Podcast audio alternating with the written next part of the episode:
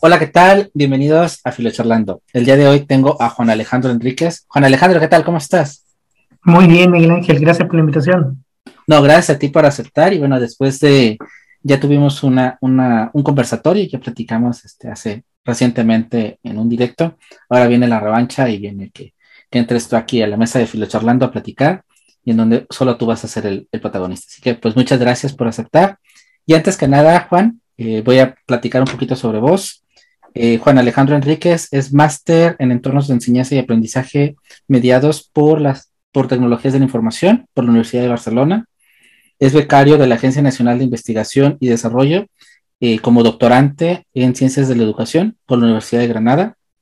Eh, tiene un diplomado también en Introducción al, Derecho Internacional de los Derechos Humanos por la Universidad de Chile. Actualmente es fundador y director del colectivo Filopoiesis y Laboratorio de Educación y Tecnologías Digitales y de Hospitalidad Digital. Al mismo tiempo también es académico disciplinar en la Universidad de las Américas, es profe de filosofía y un profesional de educación. Pues, este, Juan, bienvenido, muchísimas gracias por, por estar aquí, por aceptar esta revancha. Ahora sí que te desquito, y, te traigo para acá a Filosofía en la Red. No, yo encantado porque, eh, como algo ya comentábamos en, su minuto, el proyecto que, lideras también es, sumamente interesante, muy potente. Eh, filosofía en la red, ¿cierto? Con las distintas dinámicas que logra, más allá de, publicaciones, escritos, blogs, sino que los filos charlando, las conversaciones. Eh, no, estoy muy a gusto de, estar hoy día contigo. muchas gracias, Juan. Y bueno, vamos a, a comenzar así que por el inicio, como decimos. ¿Y de dónde sos? Mira, yo soy de Santiago de Chile. Ahí nací, año 82, 39 años atrás. Eh, así que en la, en, la, en la, capital, que no, no debe ser el centro del país, pero sí es la capital, en Santiago de, de Chile. Si tuvieras, si pudiéramos, eh, si tuvieras el, como que el honor de, por algunos minutos ser ministro de, de, Turismo de, Santiago y, nos quisieras platicar un poco sobre qué nos pudiera enamorar de Santiago para convencernos para ir a conocerla, ¿qué, nos puedes platicar de tu ciudad? Mira, es una, es una difícil pregunta porque ahora que estoy en otro lugar eh, he encontrado esos elementos de comparación, pero lo primero que diría es que mm, en términos de paisaje, eh, desde Santiago se ve una vista hermosa de la cordillera de los Andes especialmente en invierno, luego de que haya nevado. Eh, ese es uno de los primeros, eh, las primeras recomendaciones que haría. Eh, la segunda, yo creo que también hay, que, hay que acercarse a la precordillera, ¿cierto? Esa zona que, que, todavía no está tan arriba, pero que de algún modo nos permite entrar en ciertos santuarios de la naturaleza que tiene Santiago de, de Chile, por un lado está el Cajón del Maipo, San José de Maipo, o Farillones, que eso ya está incluso ligado a una estación de esquí más, más arriba. Eh, así que tenemos como montaña, es un cordón montañoso bien importante. Estamos en un valle, eh, que eso también nos juega en contra a veces con la contaminación, que no se logra ir ni disipar tan rápido. Y, ya el resto son todos más bien los, edificios históricos, culturales, que, que están en el, en, las distintas comunas, especialmente en el centro. ¿Dónde, ¿Y dónde estás ahora? Este, bueno, aunque vamos a ir retomándolo y lo vamos a platicar, pero para, para irnos contextualizando, ¿dónde estás ahora y por qué? Sí, bueno, por eso te decía que ahora tengo ese elemento de comparación porque estoy en una ciudad sumamente distinta eh, de partida a, lo que es una capital eh, y además estoy en otro continente, estoy en Europa, acá en España, en la ciudad de Granada la, multicultural Granada que nos ha acogido a mí y a mi familia desde ya casi un año atrás. Llevamos 11 meses acá. A propósito de los estudios que mencionaste del doctorado en Ciencias de la Educación en la, Universidad de Granada, que, viene becado por la Agencia Nacional de, Investigación y Desarrollo del, Estado chileno. Y, aunque quizá va a ser una difícil pregunta y, y, no es porque una sea mejor u otra, Ah, hablas esto de los puntos de comparación. ¿Qué es lo que te ha, te ha abierto los ojos? ¿Cómo, o ¿Cómo ves ahora Santiago desde, desde lejos?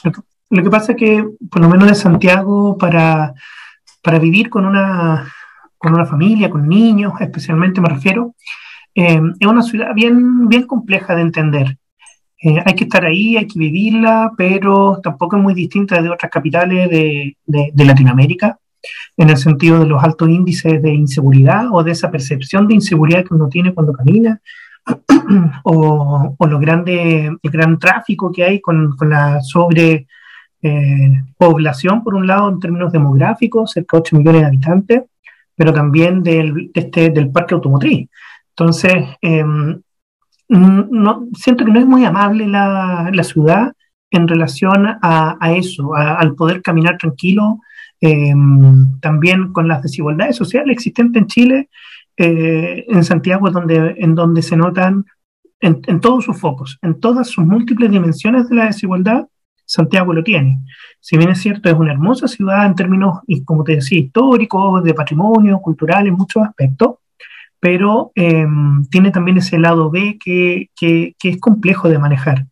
Eh, las distancias, por ejemplo, de la, de la gente obrera, de, de las personas que, que, tienen que trabajar en otras comunas más alejadas, a veces son dos horas de, traslado en la mañana, dos horas en la tarde y hay poco espacio verde, muy poco espacio verde, muchas, eh, muy pocas plazas, me refiero, parques realmente acondicionados como para ir en familia. Acá en Granada es todo lo contrario. Acá en Granada ya uno va caminando por las veredas y le suelta la mano a los niños, porque de algún modo te sientes más seguro. Eh, y en todo orden de cosas, ¿eh? no, no, solamente en términos de delincuencia, sino que de que quienes conducen, por ejemplo, conducen mucho más tranquilos, entonces, eh, uno sabe que los niños pueden cruzar la calle sin, sin mayor dificultad porque no andan vehículos eh, desesperados, tocando la bocina, con esa ansiedad, con esa, con esa espeluznante ansiedad que tiene también una, una, una gran capital. Así que ahí, ahí a eso me refiero con, con las principales diferencias. Ahorita también que estaba pensando, mencionas que tienes un año por allá. ¿Estás viviendo lo que a lo mejor para muchos es muy común, que es un invierno con frío, eh, algo que para ti es diametralmente opuesto. Tú, el invierno, bueno, no más bien, estos meses, eh, estamos grabando en, diciembre, enero para ti es, es, otra, es otra estación. ¿Cómo es esa estación así de, no sé, vivir la Navidad con a lo típico, mm. con la nieve y con la nieve, con el frío, con, todo esto tan... Quizás es algo muy simple, pero no sé, es, no, no, no es tan simple porque de verdad tienes toda la razón. O sea, es un elemento que uno, que uno también le genera entre extrañeza, nostalgia y novedad. como que vive todo de, algún modo. Em, primera vez que mi cumpleaños lo paso con frío, primera vez que, que la, como tú dices, estas fechas de fin de año, estas fiestas eh, también se tienen que pasar muy abrigados, muy arropados. Em, también lo conversábamos con mi pareja que es como estar mirando una película de las que generalmente uno ve en, en Chile de, eh, del hemisferio norte. Estas películas de Hollywood estas películas eh, muchas veces de cinearte que, que son más propias de Europa también, eh, en donde efectivamente están todos con bufandas, están todos con, con, con la nieve ahí al, al, alcance de la mano. Y esos estereotipos de la fiesta, como es, es, jugar con la nieve eh, no lo teníamos nosotros ni por si acaso. Así que sí, ha sido interesante ese, ese cambio de estereotipo de, de, lo geográfico en relación a, a lo cultural, a, a, las tradiciones que uno vive. Oye, este Juan Alejandro, ahorita estamos, bueno, estabas platicando un poco de esta comparación con, con Santiago, Granada, pero cuando piensas en el Juan Alejandro Enríquez de peque, eh, adolescente, de niño, ¿Cuáles son los recuerdos que te vienen de tu ciudad, de tu infancia? Uy, mira, en lo que es la, la parte de la niñez, eh, para mí fue muy, muy relevante y central eh, la familia, porque vivíamos, en, me acuerdo ahí en la comuna La Cisterna, eh, en una calle que, si bien es cierto, no era tan transitada, igualmente pasaban vehículos, entonces tampoco quisiéramos una, una vida de barrio. Eh, y, no teníamos muchos niños o niñas vecinos, entonces teníamos un buen patio y en el patio eh, lográbamos estar mi hermano mayor, mi hermana también que es mayor que yo, tranquilamente jugando. Entonces fue muy familiar mi infancia, muy familiar. Yo diría que ahí es donde, mm, donde desarrollé toda la creatividad, la imaginación que uno de niño lo desarrolla fue con la familia. Entonces tengo muchos recuerdos familiares eh, con mi papá, con mi madre, eh, enseñándome muchas cosas, de ahí aprendí varias, de las que tengo hasta el día de hoy, sin duda. Y si vamos avanzando un poco eh, y ya desarrollando más autonomía, pero siguiendo en la, en la adolescencia o antes, el deporte. Yo hacía mucho deporte ahí, entonces fui seleccionado de voleibol o el arquero de, en, en los partidos de, de, fútbol o las pichangas que le llamamos ahí, ¿cierto? Más informalmente.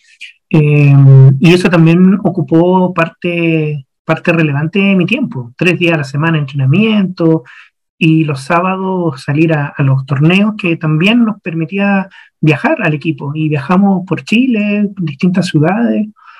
Yo creo que esas son las dos grandes marcas de, de la infancia y adolescencia. La familia por un lado y, la, y el deporte, conociendo, el, conociendo incluso el país. Wow. Ahora, Juan Alejandro, la, de las preguntas más complicadas para todo filósofo, toda persona que intenta hacer filosofía, y creo que una de las primeras que se nos llegan a la mente, y es, ¿quién sos vos? Qué difícil pregunta esa. Eh, te estás aprovechando de que uno como profe la hace a sus estudiantes millones de veces. y, Creo que es el día de la revancha. Entonces. El día de la revancha, tienes razón. Sí. Mira, eh, es, tan difícil eh, responderla o responder lo mismo si a uno le preguntan varias veces eso. Porque ya a esta altura el, el quién soy eh, se juega mucho en el papel del día a día, del contexto, justamente ahora donde uno está, con quién está, qué es lo que hace. Eh, pero en, lo más amplio me considero un hombre eh, que trato de, trato de vivir el día a día de la forma más amable posible, eh, que ha cometido muchos errores eh, por la terquedad del, del, sentirse muchas veces con esa, con esa razón que, que, que te otorga también el conocimiento, que es, un, es una desventaja cuando uno eh, tiene mucha información y de algún modo quiere tratar de transmitirla. eso me ha jugado en contra. Eh, pero en términos generales muy amable, que trato de ser generoso, que trato de pensar, ¿cierto?, en, en, en qué le interesa al que está frente a mí, eh, tratando de desarrollar la empatía. Eh, yo creo que esas son características que, que de algún modo tengo. Eh, ya a estas alturas también de mi vida me puedo definir o autodefinir como un educador, más allá de tener el título de, de pedagogo, de profesor, en este caso profesor de filosofía trato de, de, entenderme como un educador y estar permanentemente ahí colaborando con, los procesos formativos, eh, tanto formales a su vez como, como, informales, que es la vida misma. Entonces, eh, eso, eso es lo que yo creo que me, me, va, me va definiendo a lo largo de este, de este recorrido vital.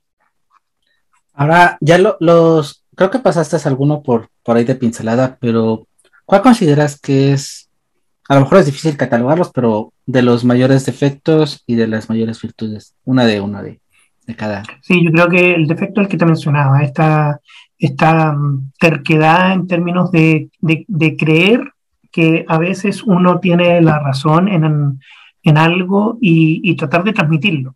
Si bien es cierto, soy muy abierto a, a todas las eh, opiniones diversas y desde ahí se encausa incluso mi formación en materia de, de derechos humanos y, muy respetuoso de la diversidad. Pero desde lo más mínimo, cuando uno quiere dar a conocer una idea y a lo mejor no la estoy transmitiendo bien y por ende la otra persona no logra, eh, digamos, como enganchar con mi idea, entonces ahí siento que me desespero un poco y que trato de, decir, pero mira, si lo que te estoy diciendo es esto, o este es mi argumento, y, como trato de decirlo todo con argumentos, eh, ahí es donde creo que es un defecto que, tengo que seguir trabajando. Y en términos de virtud, eh, mira, yo creo que lo que te decía también va muy, va muy de la mano con eso. Eh, tratar de ver la vida desde la lógica de, de ser para otros también, junto con otros, eh, no ser para sí mismo. Entonces, esto de, de, de, vivir el día a día sabiendo que uno no está solo. Entonces, mi vieja, me acuerdo, mi vieja, bueno, ya no, ya no, ya no está con nosotros hace, hace 10 años, pero ella siempre me decía, cuando yo era joven y antes niño también, que, que yo tenía un buen corazón. Sí, ya que estamos en una conversación así como muy, muy abierta y más informal, eh, siento que eso, eso de algún modo transmite mi, mis virtudes. Eh, la preocupación por el otro, por las otras personas, nace de ahí, desde que alguien durante mucho tiempo me dijo permanentemente y me hizo creerme que, que, me sentía como en la capacidad de demostrar bondad.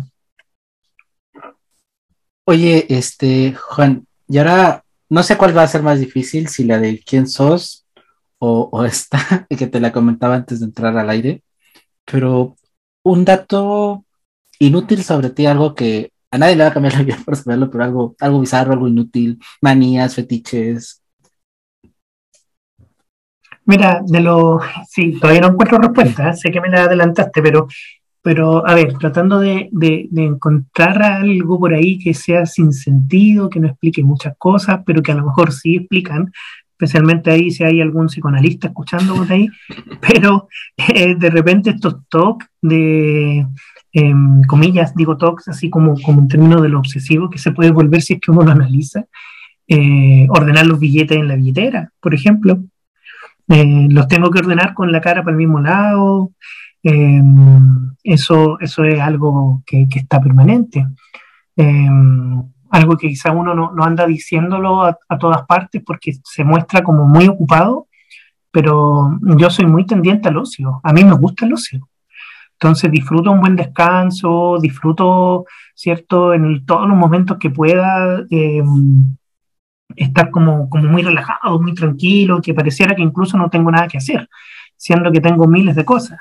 Entonces también eso eh, es como que, que, caracteriza un poco. Eh, y lo ecléctico en lo musical, creo que eso también es otro elemento que, que no, no, me gusta dar a conocer porque tampoco tengo respuesta. Cuando me dicen, ¿cuál es tu grupo favorito? ¿Tu canción favorita? Eh, nunca llego a respuesta porque de partida tengo muy buen oído de escuchar y saber que es una canción que me gusta, pero tengo pésima memoria para acordarme quién la, quién la canta, qué grupo, qué canción. Y en lo ecléctico ahí que me gusta el blues, me gusta el jazz, pero también el funk, el punk de los 90, el, eh, escuchar ahí eh, un, rock más, no tan metalizado, pero, pero sí también que, fusiona, que fusiona música, eh, la música celta también me interesa, pero todo de la lógica de escuchar y principalmente buenas voces, muy buenas voces, estas esta música que, que, van de la mano con voces femeninas, ¿cierto? De, de, la década de los 30, de los 40, eh, o una Nina Simone, no sé. Em, y hasta ahora, eh, o sea, desde antes Smith y ahora, no sé, una Adele. Entonces son gustos tan extraños que, creo que puede ser algo bizarro, así como Chancho en Piedra en el caso de Chile con, con el rock, funk, em, y, y Pearl Jam, Nirvana en el grunge. Creo que, que eso también es parte de, de mis locuras. Ya, para ir cerrando en esta parte, en esta primera parte de, lo personal, ¿cómo llega Juan Alejandro Enríquez en su adolescencia, en su juventud, a coquetear con la filosofía y a decir, híjole, me voy de profe? Uy, eso es una historia muy, muy, muy decidora para mí, muy importante, porque no llegué a, decidir eso al principio.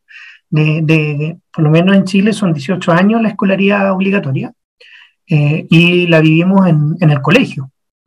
No hay un bachillerato, me refiero entre medio. Entonces, las decisiones se toman en el minuto en que uno sale del colegio y tiene que rendir la prueba de selección. Eh, en mi tiempo se llamaba prueba de aptitud académica, entonces había mucho de contenido. Y, y yo en ese entonces era más del plano matemático. Yo tenía eh, ciertas habilidades con el ámbito matemático, me gustaba, opté por el electivo matemático también, que me daba más horas de matemática y de física, en desmedro de otras horas adicionales que podrían haber sido en humanidades, ¿cierto? En áreas eh, más artísticas también.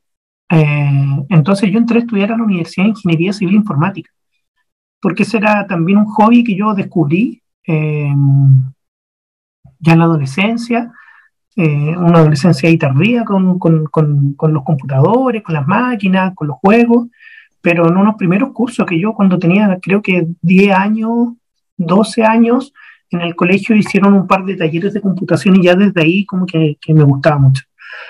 Entonces, eh, la primera aproximación con la filosofía llega cuando me doy cuenta que no quiero ser ingeniero. Y, eso fue a los ocho meses de estar estudiando la carrera en, en los USACH, me acuerdo, en la Universidad de Santiago de Chile. Em, y a propósito de una experiencia específica con, con el doctor León, un académico ahí de, de, de, cálculo, era la asignatura, cálculo 1. Y, y, era, no sé, era como tan prepotente, tan poco pedagógico, eh, tan poco atento de la, de la diversidad que había en su sala, tratando mal, por ejemplo, verbalmente, en el modo, ¿cierto? Haciendo la diferencia entre las mujeres y las pocas mujeres que había y, y, los hombres, o que éramos un número para él. No nos llamaba por, su por nuestro nombre nos llamaba por el número de la lista de asistencia. Eh, y en la primera cátedra, que un estudiante, el único que se saca un 7, ahí sí le dice, eh, hola Felipe, tú eh, te sacaste un 7, por lo tanto a partir de hoy día mereces que te llame por tu nombre. Ese tipo de, de, representaciones a mí me generó un, un, choque muy, muy, muy fuerte y me hizo dudar de muchas cosas. recuerdo que eso fue en septiembre en septiembre del, 2000, del 2001. Y de hecho, para las, eh, esta, bueno, esta tragedia, ¿cierto?, de, de las Torres Gemelas en Estados Unidos, justamente yo me había quedado en casa, eh, porque yo debería haber estado en clase. Y ese día yo, y entre otros días también de septiembre, yo ya me estaba quedando porque no me estaban dando ganas de ir. Y estaba encontrando que algo estaba pasando. Eh, y ya como, como hay una canción por ahí de que un día de octubre a clases no llegó, había dejado la universidad, un café para Platón, eh, se llama esa canción. Eh, en octubre yo dejé la, la, universidad, dejé ingeniería y empecé entonces a, a, darme tiempo a decidir con mejor tranquilidad, con mejor también proyección de qué es lo que quería hacer el resto de mi vida. Eh, y ahí encontré la pedagogía, que era algo que, que fue lo primero que me hizo decir, dije, no, yo quiero ser profesor. Eh, y ahí empecé a recordar cuáles eran esas asignaturas, esos temas, y, estaba por el lado de educación física, por el deporte que hacía en ese entonces, eh, de matemática, por supuesto, por las habilidades que ya había desarrollado, eh, y de filosofía, porque también tuve una buena experiencia de, de filosofía, le ayudaba a mis compañeros, era algo que entendía, que me gustaba. Eh, y ahí empecé a buscar, estuve dos meses buscando y finalmente en enero ya con el apoyo de la familia eh, se tomé la decisión y, y, me matriculé en otra universidad para estudiar pedagogía en filosofía. Así que así llegué, llegué como por, por caminos bien, bien sinuosos al respecto. ¿Y qué fue este, esto que te enamoró de la pedagogía y de decir, o sea, estabas en esta digamos, crisis, ¿no? De, bueno, te saliste, estabas buscando, encontraste la pedagogía, pero ¿qué fue lo que dijo? Sí, quiero ser profesor, ¿qué, ¿cuál fue este? ¿Fue amor a primera vista? ¿Qué te enamoró de, la carrera? O sea, la capacidad de transformación, yo creo. Es esa capacidad de transformación que tenemos de, vidas, de vidas. Y al, transformar vidas, eh, en la medida que uno trate de hacerlo lo mejor posible, eh, puede, puede transformarlas para, para, bien, para bien. Si uno eh, mal utiliza la pedagogía, ¿cierto? Eh, puede generar mucho daño. Eso también es, bueno decirlo en el, gremio, que se entienda. pero también que se bien entienda que quienes desde la vocación servimos desde el ámbito de esta capacidad transformadora que tiene la educación, podemos hacer mucho bien a la sociedad. Eh, y eso yo creo que me, me, me, gustó mucho, mucho más que estar programando, estar sentado, ¿cierto?, frente a, a, distintos chips y tarros y, cosas que, que, iban a tener un mayor impacto eh, quizá en el largo plazo y, y, y en, el, en, el, corto plazo era más para mí que para afuera. Cambia la pedagogía, inmediatamente tú llegas a, a los demás. Así que eso, eso fue lo que me motivó mucho. Y desde la filosofía, porque, porque sí, o sea, de algún modo era ese pseudo filósofo en el sentido de que sin saberlo me gustaba reflexionar mucho, conversaba mucho eh, y, trataba de encontrarle argumento a, cosas que a la mayoría quizás no le tenía mayor, eh, mayor importancia eh, en el día a día. Entonces, creo que también eso fue, fue ayudando. Ahorita aprovechando que eres profe de filo, en España hay hay una situación un poco compleja, lo que podemos leer desde acá, ah, en donde la filosofía, bueno, se está pues como siempre, ¿no? Que, que nos sirve, que, que, hay que quitarle horas, que lo que sea. ¿Cómo, qué, qué ves en esta situación y cuál sería la importancia, cuál es para ti la importancia de que dentro del, del secundario, dentro del, de la formación básica, se enseñe filosofía a los pequeños? Mm. Mira, para mí prioritario. Eh, y más allá de querer defender el área de uno, si aun cuando no estuviera en esto, lo haría igual, porque el desarrollo del pensamiento crítico, el desarrollo de la, del, proceso reflexivo, eh, detrás de cualquier toma de decisiones, la filosofía es muy relevante, es muy importante. Eh, a nosotros en Chile nos pasó exactamente lo mismo. Y ahí quiero destacar el rol que tuvo la red de profesoras y profesores de filosofía de Chile, la ReproFich, de la cual también ahora desde la pandemia he estado más siendo parte de algún modo, eh, porque cuando se quiso eliminar del currículum filosofía o disminuir su cantidad de horas, eh, acotarla de, eh, casi como a un electivo, no se logró por, por este movimiento muy fuerte que hubo de los colegas, los y las colegas que, que la defendieron.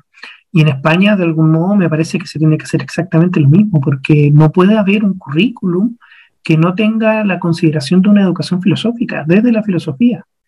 Em, en algún minuto hice un curso incluso porque me interesaba la filosofía para niños y niñas, o sea, cómo didácticamente poder llegar eh, a esa otra etapa eh, eh, etaria, esa otra etapa del desarrollo, porque al menos en Chile es cuando ya uno le hace clase a los últimos dos años de la etapa escolar, en lo que llamamos el tercer y cuarto medio. Entonces estamos hablando de de, chicos, chicas de 16 a 18 años. Eh, pero también eh, en la etapa inicial nos permite escucharles, darle eh, sentido, tratar a los niños, niñas y adolescentes como sujetos de derecho, que pueden empoderarse, que pueden participar de la toma de decisiones. y para ello la filosofía es fundamental. Yo la veo como un área fundamental en la, en la historia de la humanidad en sí misma y por ende en, este espacio más reducido que puede ser eh, el ámbito de la educación. Y, además es transversal, permite el diálogo con, con la interdisciplinariedad también, en todas las áreas del conocimiento. Ahorita que estamos hablando de esta parte de, de, la educación, de los peques, de tu experiencia a lo mejor como docente en Chile y en España, una anécdota que tengas de enseñándole a los chicos o no sé, alguna una pregunta ahí rara que te hicieron que recuerdes así como que esta, esta experiencia con alguien de ellos. Sí, mira, más que, quizás más que pregunta, yo le tengo mucho, pero muchísimo cariño, eh, a veces hasta nostalgia, a la etapa en donde hice clase en colegio, que ya después de, incorporarme al ámbito universitario, eh, volví hace dos años eh, en un reemplazo eh, fue inesperado eso y fue muy entretenido su vez. Pero cuando recién me titulé, estuve en colegios y a esa etapa le tengo mucho aprecio. Eh, estar con los, con los adolescentes ahí eh, día a día, de dos colegios, tres colegios al mismo tiempo, también porque eran pocas horas, entonces uno no podía estar en un solo colegio. Em, y, y, tener, si bien es cierto, era complejo en mi caso, porque en ese entonces teníamos clases a 40, 45 chicos por sala. Eh, y, son tres secciones, más dos niveles, o sea, estamos hablando eh, de, de, muchos, de 180 por cada colegio. Pero me interesaba, me interesaba destacar ese día a día y la historia de cada uno, cada una en la medida de que, de que lo pudiera hacer, personalizar la educación. Eh, y, el, y, él como la anécdota, más que anécdota, como el, el, el recuerdo que, que, guardo con mucho aprecio, es eh, en el Colegio La Concepción de la Florida, recuerdo, eh, que también es en Santiago, donde habían dos estudiantes, eh, dos chicas. bueno, ellas sabrán y sus compañeros también si es que llegan a escuchar esto, pero Constanza, Camila. Y estaban generalmente con, con esto de, nosotros llamamos capuchón, ¿cierto? Este, del polerón o sudadera aquí en España, permanentemente. Eh, especialmente en los recreos, en los patios, pero también en la sala de clase. Y siempre les veía con un, con un movimiento, así estaban permanentemente en un movimiento. Y no participaban, no participaban mucho. Entonces yo recuerdo que en un recreo me acerco a ella eh, y noté que estaban escuchando, ¿cierto?, eh, música. Tenían ahí puestos los audífonos y escuchando música. y era hip hop, rap. A mí también me gustaba, a propósito los gustos eclécticos, me encantaba también eso, me encanta el hip hop, el rap desde el Bronx en adelante, y lo conocí ese grupo, conocía las canciones y empezamos a conversar. Entonces, eso de entrar en aquello que les hace sentido o que les hace más sentido, en los gustos más profundos, creo que uno como educador está llamado a eso. Más que obligar al estudiante a que entre en el mundo de uno, adultocéntrico, y además desde el rol de una disciplina específica, siento que logré entrar con la filosofía a través de la música. Y luego de ello, en las clases empezaban a sacarse esto, ¿cierto? Escuchaban, participaban y eh, eh, terminaba yendo, por ejemplo, a un, a un, encuentro universitario en una universidad, pero de un encuentro eh, de estudiantes secundarios de filosofía. Entonces fueron con su propio ensayo, escribieron, porque además eran muy buenos para escribir, componían canciones, grababan también en sus propias casas, en sus computadores. Entonces creo que eso me marcó mucho. Eh, le encontré mucho sentido a, esta idea de que la educación, si no es, si no se vuelve significativa para el estudiante desde su vida, desde su proceso vital, entonces no, no, no vale. Wow. Oye, Juan, y vamos, creo que la pandemia potencializó o te visualizó hacia uno de, a tu máster de entorno de enseñanzas y aprendizajes mediados por tecnología digital. ¿Cómo son estos entornos dentro de esta virtualidad eh, lo que viviste en la pandemia y a lo mejor las cosas buenas que, llegaste a ver que se hacían y por qué no también lo que piensas tú que pudo haber cambiado cuando se tuvo que mudar totalmente el, pues el entorno hacia, lo, hacia las pantallas y todas estas cosas. Sí, mira, yo creo que, bueno, como, como ya había mencionado, eh, este gusto por, por, las pantallas a través de los computadores, arreglarlos. Yo incluso le arreglaba los computadores a mis amigos, a mis amigas, cuando les entraban virus, les recuperaba los archivos, me pasaba la noche entera en eso, o con videojuegos. Eh, llegó el minuto en donde tuve que tomar decisiones respecto a ciertas especializaciones de estudio. Eh, y ya yo estaba trabajando, en, era también, trabajaba en un área de gestión y era docente en una universidad cuando se me presentó la oportunidad del máster con la Universidad de Barcelona. Eh, y ahí esto de los entornos eh, virtuales me hizo mucho sentido. Eh, y estoy hablando del año 2015, 2016. y si lo miro en retrospectiva, fue la mejor decisión en relación a cómo lo estoy haciendo ahora, que, que, que, es parte también de lo que desarrollé en ese año en el trabajo final del máster con el concepto de hospitalidad digital. Estoy trabajándolo también ahora en el doctorado. Pero el análisis que, puedo hacer de la pandemia es que fue un, o sea, fue un movimiento brutal, brutal, eh, en términos de, cuantitativo y cualitativo también. La era digital ya estaba, eh, las redes sociales ya estaban, ¿cierto?, a full, eh, el uso de Internet, por supuesto, el uso de entornos virtuales de aprendizaje, los llamados EVA, Em, pero algo pasaba que no se había logrado eh, penetrar en, el corazón de las comunidades educativas, tanto en el sistema escolar como incluso en el universitario. Entonces me tocó ver desde distintos análisis, desde distintos puntos de vista, desde el lado del, del profesional del área, del lado del académico, pero también de papá, ¿cierto? Con los niños en su escuela. Y, y las complicaciones que tenían las instituciones educativas al tener que traspasar todo a virtual de un momento a otro, daban cuenta más bien no solo del impacto de la pandemia, que en sí misma fue mucho, sino que también de eh, la falta de alfabetización digital que existía todavía. Eh, la pronunciada brecha digital, que son dos de los temas que me preocupan y, y que me tienen ahora, ¿cierto?, entretenido de algún modo en la, en la investigación. Pero eh, el vislumbrar cómo las desigualdades sociales, eh, ese fue otro de los análisis que sin duda hacía y de los desafíos que noté que, estaban, y no lo decía yo, obviamente, esto era algo que, salió inmediatamente a la luz en, todo, en todas partes. Eh, las desigualdades sociales se reflejan en la brecha digital. La brecha digital no es más que la suma de, de brechas sociales en los entornos digitales. Entonces, en la pobreza, en ámbito económico, en temas de interculturalidad, de inclusión, de discapacidad, de género, eh, geográficamente, la edad, diferencias generacionales, todas esas dimensiones eh, que trabajo en el concepto de hospitalidad digital me tocó verlo en la pandemia. Eh, había cuánta cantidad de profesores, profesoras que no lograron, ¿cierto?, de un minuto a otro adaptar su metodología porque no estaban con, con, los conocimientos suficientes adquiridos. No, la, la institución educativa no había generado cursos de alfabetización digital. Y si lo habían hecho alguna vez, se habían centrado en la ofimática, saber ocupar Word, PowerPoint y Excel, ¿cierto? Eh, y, y, hasta ahí. Entonces, eh, el bajo nivel de conectividad que tenían muchas familias, porque además compartían el mismo computador, tres hermanos, cuatro hermanos, eh, además los papás que trabajaban probablemente con el mismo equipo, para no estar ocupando el celular, porque tenían, no sé, prepago además y no tenían un muy buen internet móvil.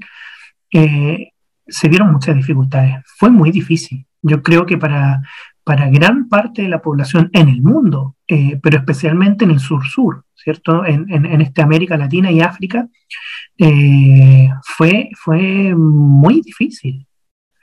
Fue muy difícil, al punto que yo creo que, que, para algunos terminó generando algo que todavía debe estar sanando de algún modo, si es que se logra trabajar bien, generó un trauma con las pantallas, ¿cierto? No quieren más pantallas no quieren más pantalla. Entonces tuvo efecto en la capacidad de socialización de los niños, niñas y adolescentes, por un lado, eh, pero tuvo también efectos eh, en, el resto de la población, ¿cierto? A propósito de estas dificultades que, que, tenían tanto de conexión como de usabilidad, saber utilizar las plataformas.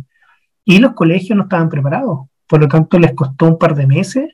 Yo recuerdo que a, eh, mis hijos era un colegio que debiese haber estado bien preparado, que tenía los recursos, digamos, que tenía la cantidad de profesionales suficiente, que uno esperaría que pudiera reaccionar relativamente rápido, aún entendiendo que era una, una pandemia esto, pero eh, se demoraron cerca de tres meses en donde lo que hicieron fue enviar, eh, principalmente eran niños chicos, entonces enviar pautas para, para imprimir en clase, como imprima y pinte.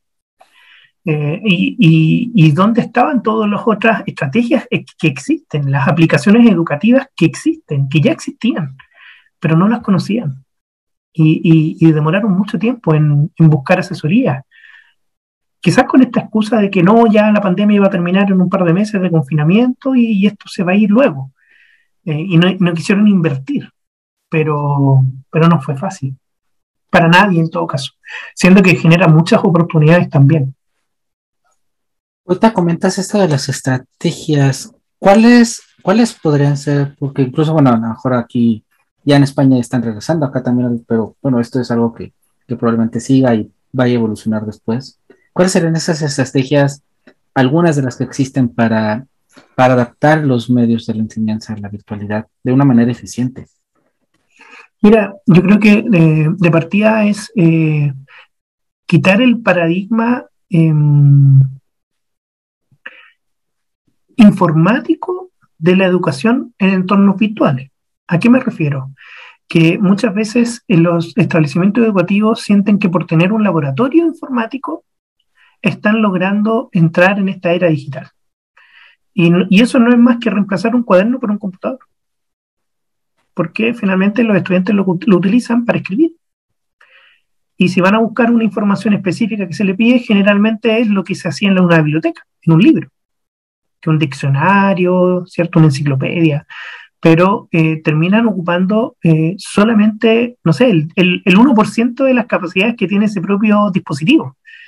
Eh, y es porque la lógica es, es una lógica informática en donde se utiliza el aparato tecnológico para reemplazar el cuaderno, pero de partida la disposición en la sala es que están todos igualmente dándose la espalda unos a otros, mirándose adelante, pensando que el profesor está ahí, eh, y, es tal cual como una disposición de una sala de clase normal, en la mayoría de los colegios por lo menos. Eh, entonces, hay, hay un, primer llamado a cambiar ese paradigma y a entender que la tecnología es, eh, es un medio para lograr aprendizajes significativos también. Y ahí es donde incluso hay estrategias que no son necesariamente Em, creadas para entornos virtuales como es una flipped classroom o una clase invertida, y es una estrategia pedagógica que permite trabajar muy bien los entornos virtuales en modelos de educación, ¿cierto?, 100% online, incluso en modelos híbridos porque la clase invertida es una estrategia en donde uno entiende que como profesor o profesora no, no, no es quien tiene que pasar todo el contenido, porque si ya lo hacía en, temas presenciales durante varias horas, eh, y si tenía a los estudiantes sentados durante varias horas, imagínense lo que ha significado estar sentados la misma cantidad de horas, pero eh, viendo una pantalla. Entonces esa rigidez, esa hiperconectividad además que se genera y esa dependencia con, con, con lo que son las pantallas, con, lo que, con los efectos que implica. Yo empecé a usar estos lentes, ¿cierto?, de protección a la luz eh, azul, ¿cierto?, em, netamente por las pantallas. Entonces, claro, hay estrategias que se utilizaban antes. Y en tercer lugar, sin lugar a dudas, que es eh, justamente saber utilizar las aplicaciones educativas que existen, las aplicaciones pedagógicas, eh, no solo como una tarea para la casa, que, es como lo más sencillo que se ha llegado a, tomar como decisión. Oye, mira, eh, armo esta encuesta para que la conteste en casa como si eso fuese el uso de la tecnología. Em, y eso sirve para procesos evaluativos específicos, que tengan un objetivo que, que implique eso pero la capacidad creativa, la producción de contenido, la elaboración de material eh, de parte de los niños, niñas, adolescentes, también puede ser muy potente a través de aplicaciones que desde el juego, desde la gamificación eh, o también eh, desde la búsqueda de información, ¿cierto?, validada, se, puede, se puede trabajar mucho mejor. Entonces, no tanto aplicaciones. Yo recomiendo que no se utilicen tanto aplicaciones que uno podría hacerlas sin ellas, es decir, estas aplicaciones que, que sirven para reemplazar el cuaderno por una pantalla, sino aquellas aplicaciones que realmente te ofrecen algo nuevo, algo distinto, algo que te aporte y algo que te permita aprender mejor aquello que estás aprendiendo, que, el objetivo va a ser siempre el mismo, lograr llegar a esos eh, objetivos de aprendizaje y cumplirlos. Eh, y, y, para lograrlo se necesitan herramientas digitales que estén preparadas para ello. Que estamos hablando de esto de, educación virtual, eh, algo que, aunque aparentemente se rompió ya el estereotipo, pero todavía sigue latente y es la educación presencial, la educación virtual sigue siendo jerarquizada y, fue como simplemente una tablita de salvación para, para avanzar, para no estancar en la educación, pero al final del día se sigue valorando, creo, desde mi perspectiva, se sigue valorando más lo presencial que lo virtual. ¿Cómo crees o si crees que se puede llegar a nivelar y, y equilibrarlas y decir que tienen el mismo valor y la misma equidad? O sea, yo creo que debiesen equilibrarse, debiesen buscarse los medios para equilibrarse. Eh, lo que no quita de que, de, que podamos creer, conformar y configurar procesos híbridos, no podemos perder lo presencial, no podemos perder esa capacidad de socialización, ¿cierto? Incluso que va más allá de la sala de clase, que es eh, en el patio, en el pasillo, tomándose un café, eh, que también son parte de la vida universitaria en el, en el caso de los jóvenes, ¿cierto? O en el, en el ámbito del colegio, el, el, el recreo, el juego, que también es muy importante. Entonces, no digo que, no, que, que, sea posible eh, tener los máximos estándares de calidad, que es lo que tanto está inmerso en el sistema educativo actual, ¿cierto? La estandarización, lamentablemente. Pero si lo miramos desde ese punto de vista, eh, se pueden lograr muy buenos resultados con una educación híbrida o con el uso de tecnologías digitales. Yo confío plenamente en que la calidad no se pierde si es que se saben eh, utilizar bien estas herramientas. Eh, si es que se le dan el objetivo eh, que les corresponda. Entonces, em, yo me río un poco, es tragicómico en estos contextos, porque antes de la pandemia, y, y, estoy hablando de un mes antes de la pandemia, había muchas autoridades que, em, e, educativas que de algún modo siempre estuvieron diciendo que la educación online o los estudios a distancia eh, eran de muy baja calidad. Y se terminaba incluso estigmatizando a aquellos profesores o profesores que habían estudiado algún posgrado, postítulo, diplomado eh, bajo ese formato. Pero de repente llega la pandemia y las mismas autoridades terminan diciendo, oye, tenemos que irnos al modelo híbrido, tenemos que tener la capacidad de promover esto. Porque se dieron cuenta que, por ejemplo, el teletrabajo, la teleeducación generó también dentro de todo el impacto negativo que podemos eh, analizar en función del mal uso de la herramienta, eh, también generó impactos positivos como el aumento de la calidad de vida en las personas. Porque en las grandes ciudades, trasladarse dos horas para ir a estudiar, después de haber ido a trabajar, por ejemplo, estoy hablando del mundo vespertino, los que están estudiando y trabajando al mismo tiempo. ¿Qué pasa con ellos? Si muchas de las asignaturas que son teóricas, en eso sí queda claro, o sea, todas las asignaturas, todo el currículum que es práctico, que se haga presencial, no hay mejor, no hay mejor experiencia ahí, pero eh, en todo lo que es teórico, se puede hacer perfectamente con otra estrategia en donde no tengas que hacer trasladar esas dos horas en las grandes capitales al estudiante, o incluso en los ámbitos rurales que también tienen que dejar a su familia durante la, eh, de lunes a viernes y, quizás volver el fin de semana, casi, casi tipo o formato internado. Entonces, eso ha demostrado en, en, los distintos niveles, en los distintos espacios geográficos, que eh, también han habido oportunidades para poder llegar a, una, a un mejor eh, estándar de vida, ¿cierto? y si eso lo asociamos al ámbito educativo, mejor todavía porque si tú más a gusto estás con tu día a día, eh, más ganas y sentido le vas a encontrar al, proceso de, estudiar.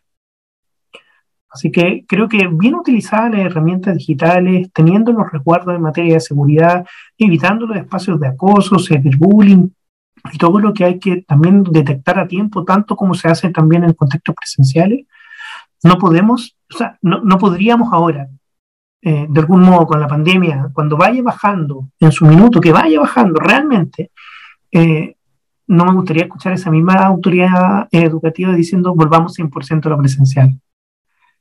Y, y después eh, se olvida de todos los aprendizajes que hubo con los entornos digitales. Vamos a un poquito a la carnita sobre, sobre la misma temática. Estás, estás estudiando el doctorado en ciencias de la educación y hay un concepto que tú manejas ahí que es hospitalidad digital. Ya lo adelantabas un poquito, pero ¿de qué viene tu doctorado? ¿De qué va? qué es lo que estás trabajando y qué se entiende por, por hospitalidad digital?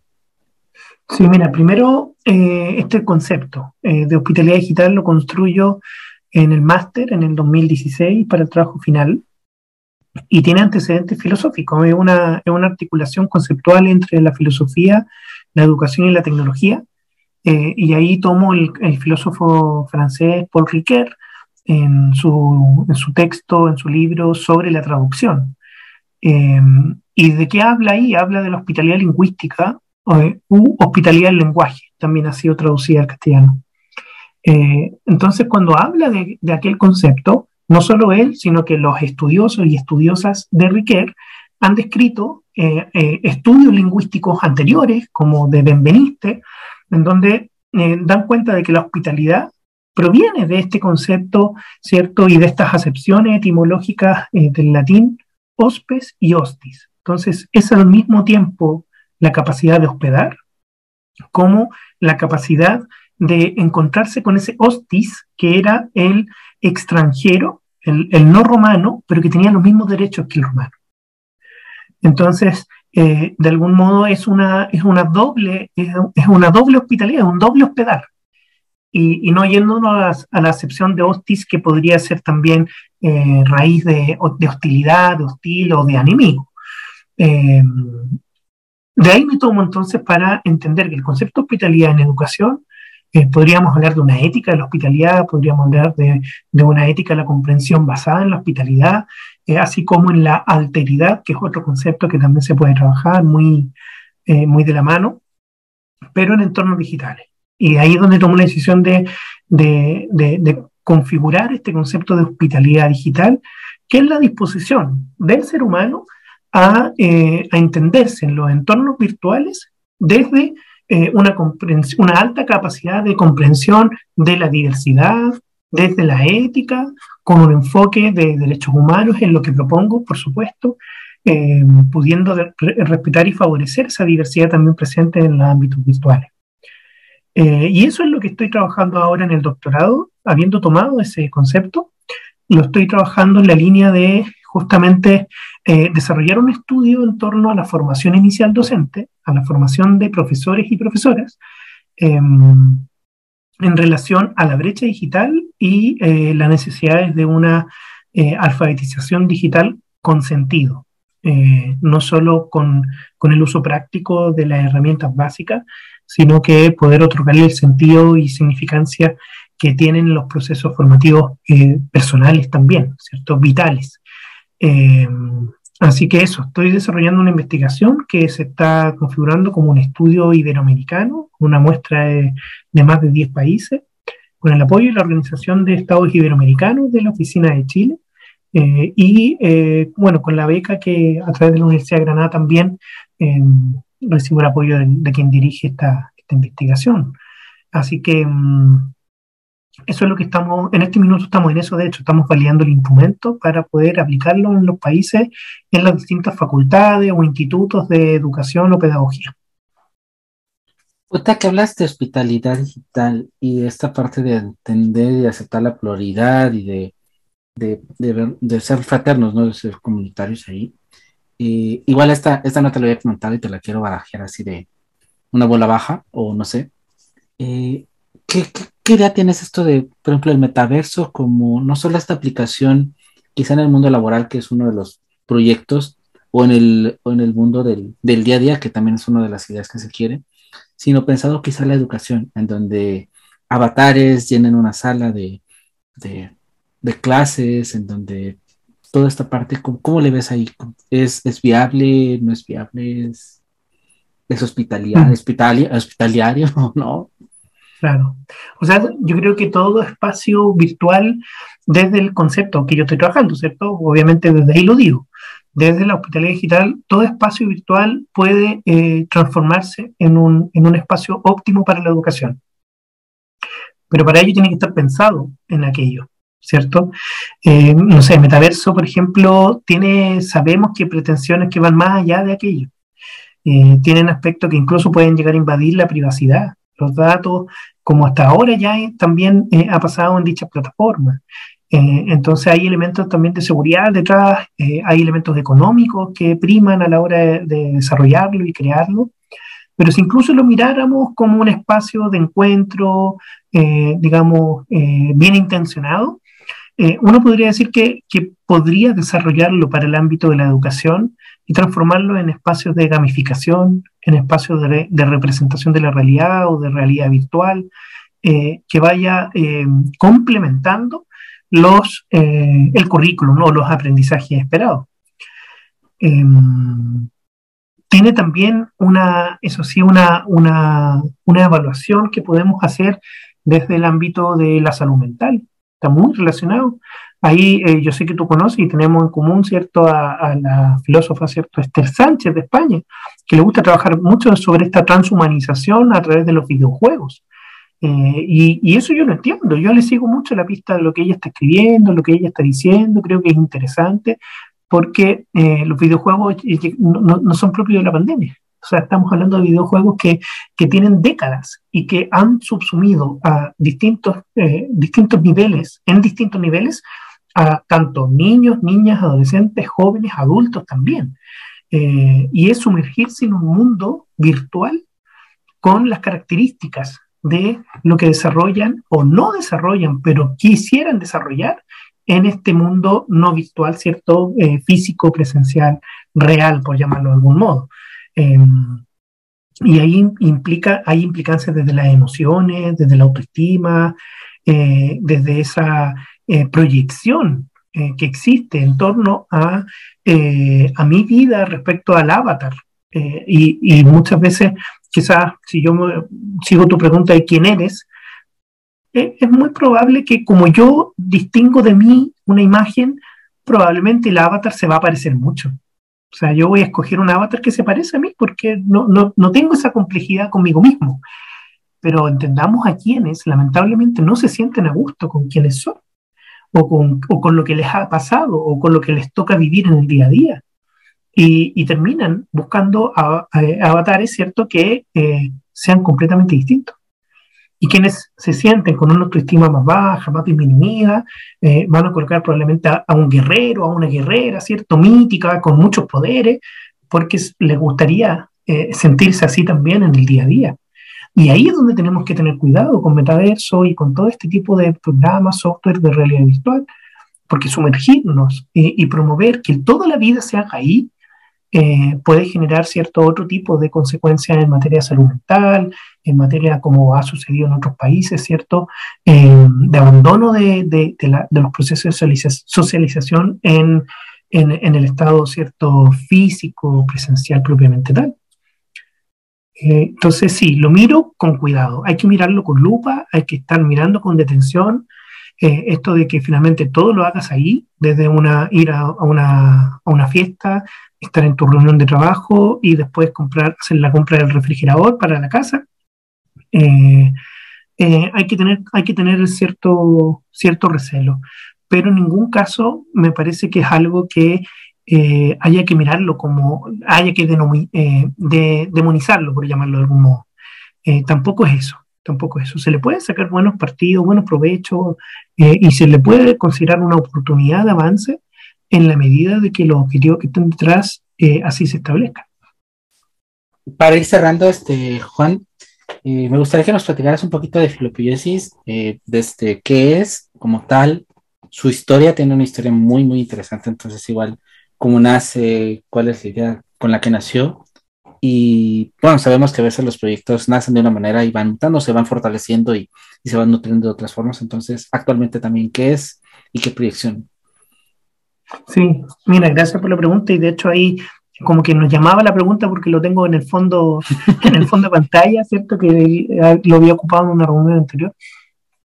Eh, es un colectivo, hoy en día es un colectivo de artes y humanidades conformado de manera horizontal, ¿cierto? En igualdad de condiciones entre eh, distintas personas, ¿cierto? De distintas disciplinas y de distintos territorios. Eh, tenemos eh, profesionales, eh, personas que estudian em, en el ámbito de las humanidades, por ejemplo, también la filosofía, la pedagogía en filosofía, pero tenemos escritoras, escritores, poetas, músicos, em, ¿cierto? artistas visuales, fotógrafas, em, diseñadores gráficos, o sea, tenemos mucha variedad. Eh, y eso es lo que enriquece el colectivo. De algún modo es esa diversidad que está en Chile, en Ecuador, en Argentina, en Uruguay, en Perú, em, en Nueva Zelanda, con una, con una cierta amiga chilena que está allá hace ya muchos años, eh, España, eh, también enriquece las proyecciones que tiene este colectivo, que yo creo que tiene muchas todavía. yo siento que estamos muy jóvenes, en un estadio de, madurez, ¿cierto? Todavía eh, en, potencia de, desarrollar muchas cosas. Eh, tenemos un poco más de un año. Eh, es un colectivo que nace en contexto de pandemia. Y, a la pregunta del cómo nace, bueno, es muy parecido a, lo de hospitalidad digital, porque es un concepto que también me, me, representa. Lo, lo, lo desarrollé, lo, lo, configuré, lo construí de algún modo en eh, mi tesis de pregrado, cuando me titulo de profesor de filosofía. Entonces, en la tesis trata sobre filopoiesis. Eso fue en el año 2007, ya hace 14 años. Hace 14 años que eh, trabajé ese concepto. Lo trabajé en otras claves, en las claves específicas de filosofía y poesía en Latinoamérica, en la historia de la, también de, de, de las distintas épocas eh, pero centrándome en, esta capacidad de transformación desde la alteridad en la educación desde Latinoamérica o en Latinoamérica. Eh, y ahí hice distintos nexos, filosofía, poesía, mito, logos, em, pensamiento mítico, pensamiento lógico, eh, en, en, la educación a través de la, de la filosofía también latinoamericana. Em, y luego quedó dormido ese concepto por ya dedicarme a otras cosas, más áreas de gestión en ese entonces, hasta que despierta con la pandemia. Con la pandemia yo también me hago la pregunta, como muchos y muchas personas se lo hicieron, de, oye, ahora que, tengo esta posibilidad de incluso dedicarme un poco más a mí mismo, porque ya no ocupo el tiempo en los traslados que te decía, especialmente en las grandes capitales, o aquellos que tuvieron que hacerlo netamente por crear proyectos eh, en materia de emprendimiento. En este caso no, en este caso era darle vida a algo que estaba dormido, que era un concepto. Eh, y lo que hice fue pensar en un sitio web desarrollé un sitio web que fuera de la mano de difundir filosofía y poesía a través de algunos amigos, amigas, colegas de distintas áreas que había conocido.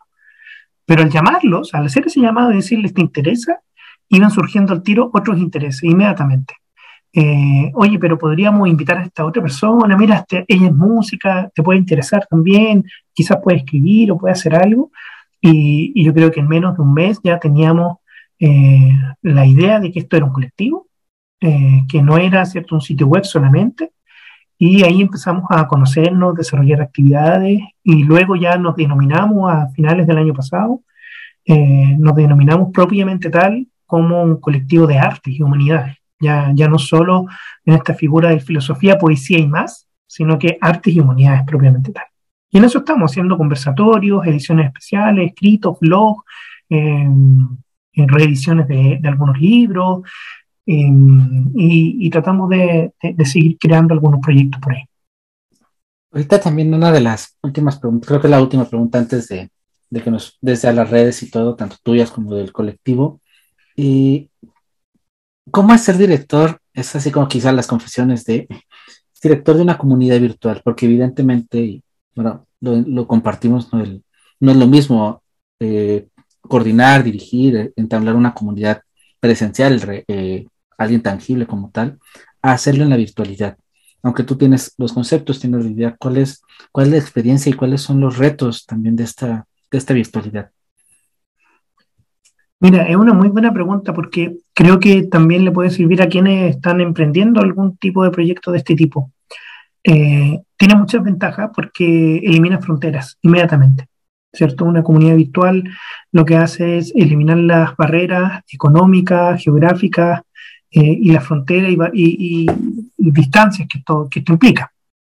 Pero a su vez tiene una, una dedicación bastante importante al poder justamente motivar la, participación desde, desde la, la, mayor personalización posible.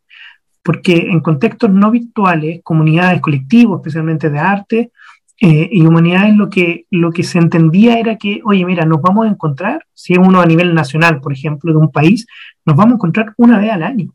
Y todos y todas sabían que no se iban a poder ver antes porque no podían estar comprando pasajes permanentemente. Entonces, se generaban planificaciones anuales, se organizaba de manera eh, sumamente eh, ordenada, eh, con una actividad al mes, porque se sabía que no se podía dar más tiempo a algo que implicaba unir distintas regiones. Imagínate en contextos internacionales. Muchas veces se, se decidían en las redes que se iban a reunir cada dos años porque también eh, viajar a otros países es mucho más complejo. En cambio, hacerlo de manera virtual genera ese, ese doble filo de que estás permanentemente creando y, al parecer no tienes horario. Y, cuando a alguien se le ocurre una idea, se le ocurre en el uso horario de su país y a ti te llega en la madrugada el mensaje o, o, lo, o lo ves apenas despierta o en la noche y después lo atiendes y tienes que conectarlo con aquellos otros integrantes que son de los otros países.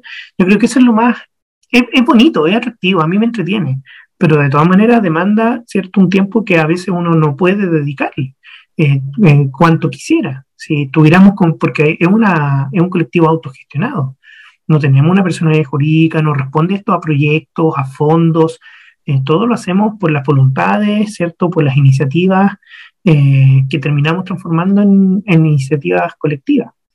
Eh, entonces sí, tiene esas, esas ventajas y también tiene esa, esos desafíos de, de, poder eh, responder a toda esa, esa diversidad que se genera con la participación de distintas personas en distintos lugares.